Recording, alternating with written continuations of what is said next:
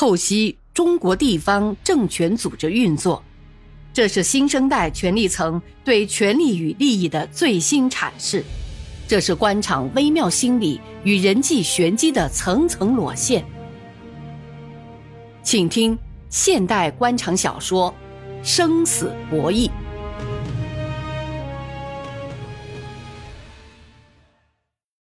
又是一个寂寞难耐的周末。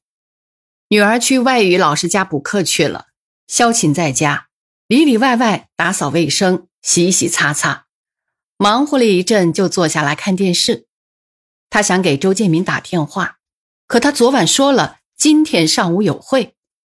从昨晚通话的口气，她以女人的敏感，觉得丈夫最近工作不是很顺心。嘴里她没说，可萧琴听得出她的情绪。萧琴是个通情达理的女人，从感情上讲，她又很不幸。她需要丈夫的爱，可她常年累月抛家不顾，丈夫的事业和聪明才智都极大的满足了她的虚荣心。同伴、同学、同事都羡慕她有个幸福的家，有个才貌出众的老公，这也不错。可作为女人，再好的丈夫不在身边，也填补不了她独处的空虚。挂历上倒是有很多英俊漂亮的男人，可那毕竟是画呀。女人需要的男人是能够陪她逛街、陪她说话，能让她有个撒娇的宽大怀抱，委屈的时候有个男人为她抹去眼泪，这就是女人的幸福。可萧琴。很少有这样的幸福，她把一个做女人的幸福都献给了周建明的事业，她义无反顾。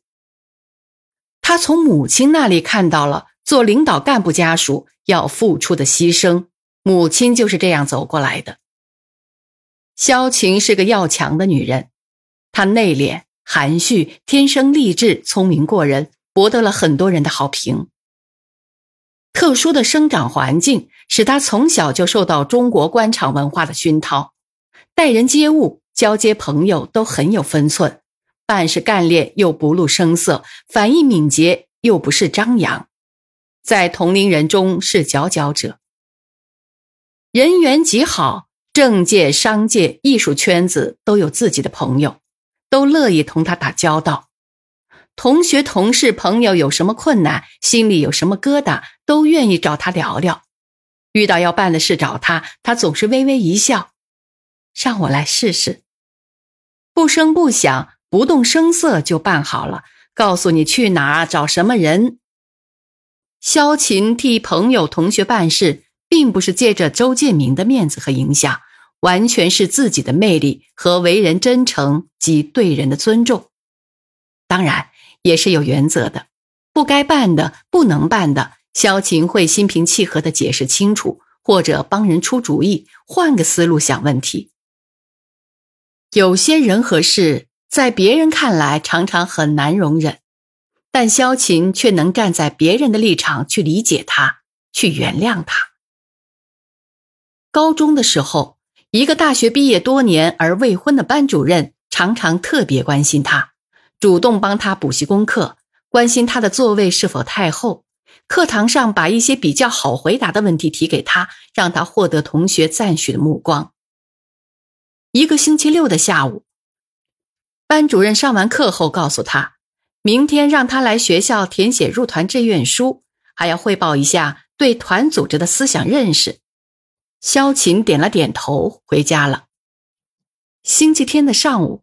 班主任把自己的房间打扫得干干净净，母亲盼儿似的期待萧晴出现在门口。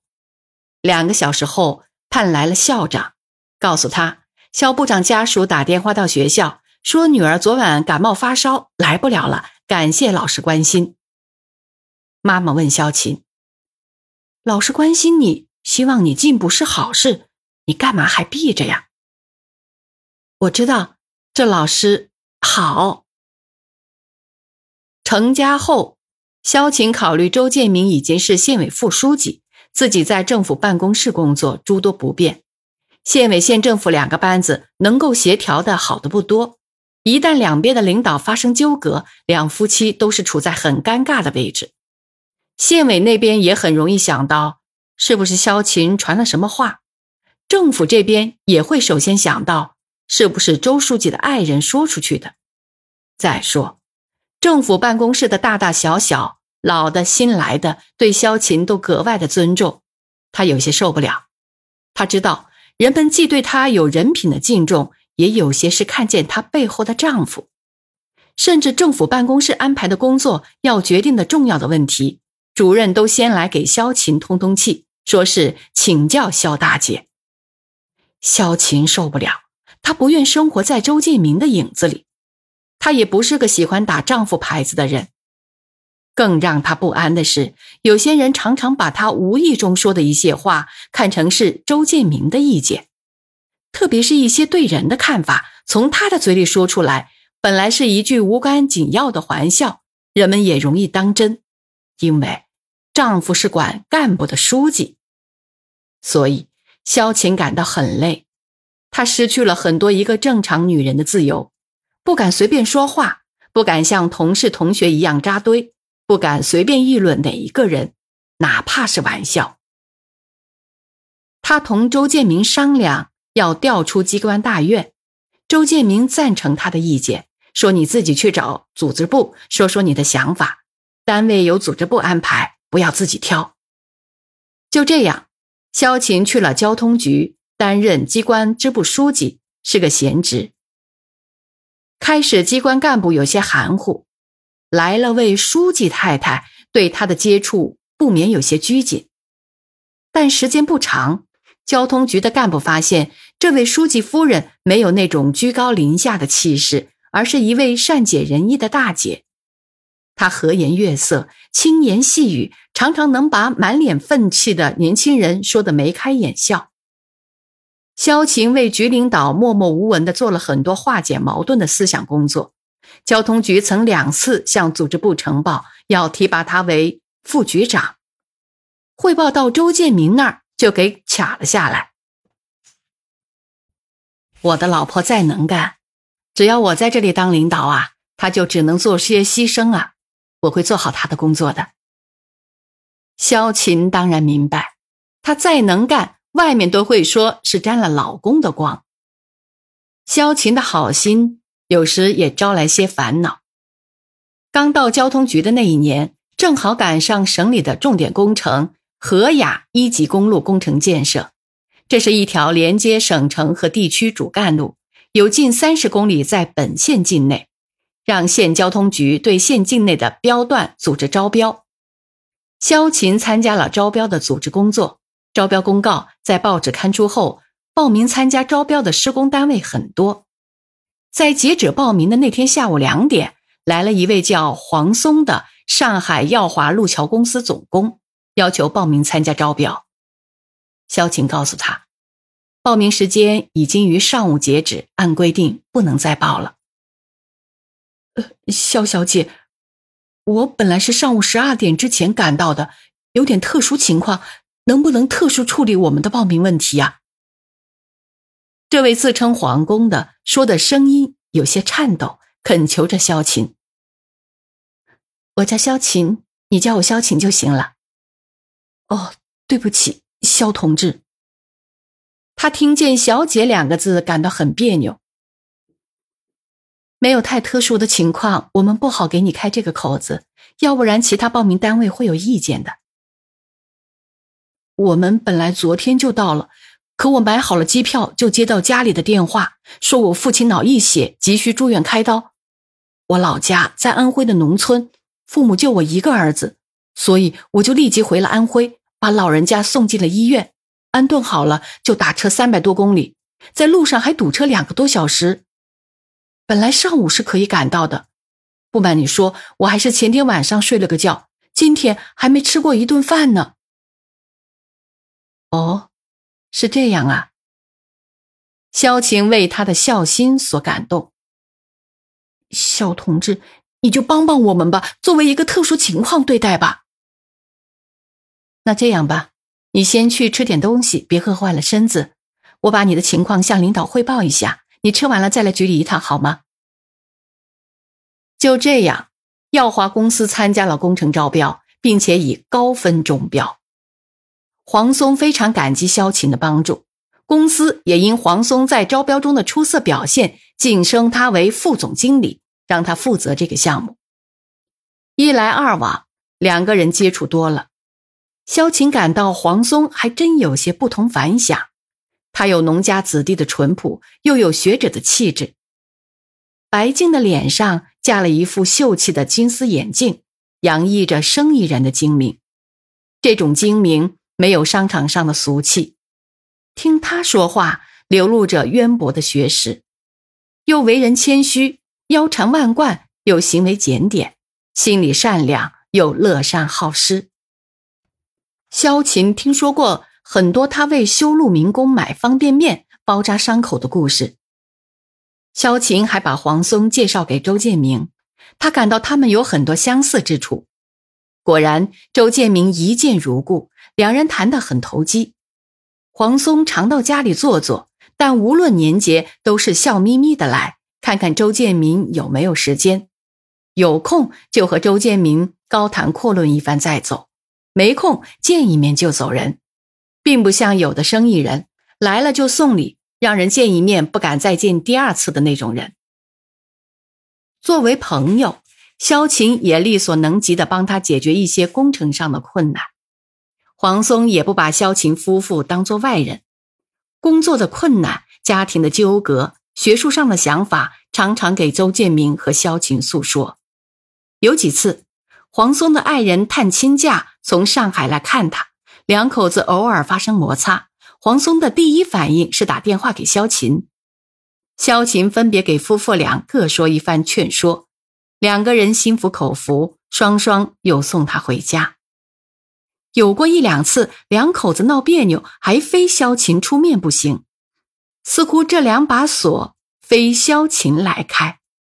再后来，黄松的投资计划、职业设计、孩子择学。老家祖业处置，老婆的工作调动，家长里短，鸡毛蒜皮，通通要先同萧琴商量。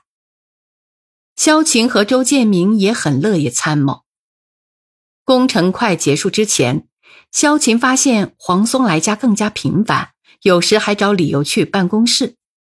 那一天，黄松来到他的办公室，萧琴正在忙着准备召开机关党委大会上的讲话。他让黄松让座，倒了杯水。看见他很忙的样子，他似乎欲言又止。萧晴看出了他似乎有话要说，就主动问他工程上有什么事没有。工程进展的很顺利，还有半个月就可以验收了。那好啊，你为了这个工程这两年抛家不顾，现在可以团圆了，要好好伺候一下妻子，弥补两年的欠账。我还真舍不得离开这里。你这话说的，放着大海大都市的生活不会去享受，那么贤惠的妻子在盼着你回去呢。别傻了，工程验收了，你就早点回。欠你老婆多少，你知道吗？萧琴，我有句话要跟你说，你不骂我吧？什么事这么严重啊？这时，秘书科长进来了。说局长要他去办公室一下，黄松无奈的看看萧琴，只好站起来告辞。黄松，对不起啦，你走之前再来我这里一趟吧。这天晚上，萧晴正在家里看电视，周建明开常委会去了。忽然手机连续蹦了几条信息，萧琴打开一看，心往下一沉，再往下看，脸上慢慢有些发烫。萧琴，我今天欲言又止的话只有三个字：我爱你。我没有勇气当面或电话和你说出我心底的爱，我是一个懦夫。萧琴，打字第一天报名投标见到你时，你的美貌和气质就深深打动了我。在后来一年多的接触中，我越来发现你的美从容貌到心灵是那样的和谐统一。我常常为上帝赐给人类这样的完人感到吃惊。你别骂我，后面还有一条。正是因为你，我觉得这项目进展的太快，我不愿意离开你生活的地方，时常能见到你，我才感到幸福。我决定这辈子要等你，不管等到什么时候。我知道我的想法是愚蠢的。你有个聪明又有才华的丈夫，还有个心爱的女儿。我还自信的认为我在你心中有一定的位置。萧琴，给我一个字吧，是有还是没？萧琴心砰砰的跳，好像要蹦出来。说句心里话，男人他接触过不少。真正让他觉得可以和周建民比的没几个，黄松算是一个，才貌双全，还心地善良，他从心里佩服他，所以他和周建民一直把他当做朋友，可从来没想到过爱，他不敢想，他认为即使是一刹那的想法，也是不道德的，也对不住自己的丈夫，他打算立即删除那些让他脸红的文字。可打开手机，看到那些滚烫的字眼，他又犹豫了。他有些舍不得，觉得不应当那样随意搓揉一颗荡漾着情感的心。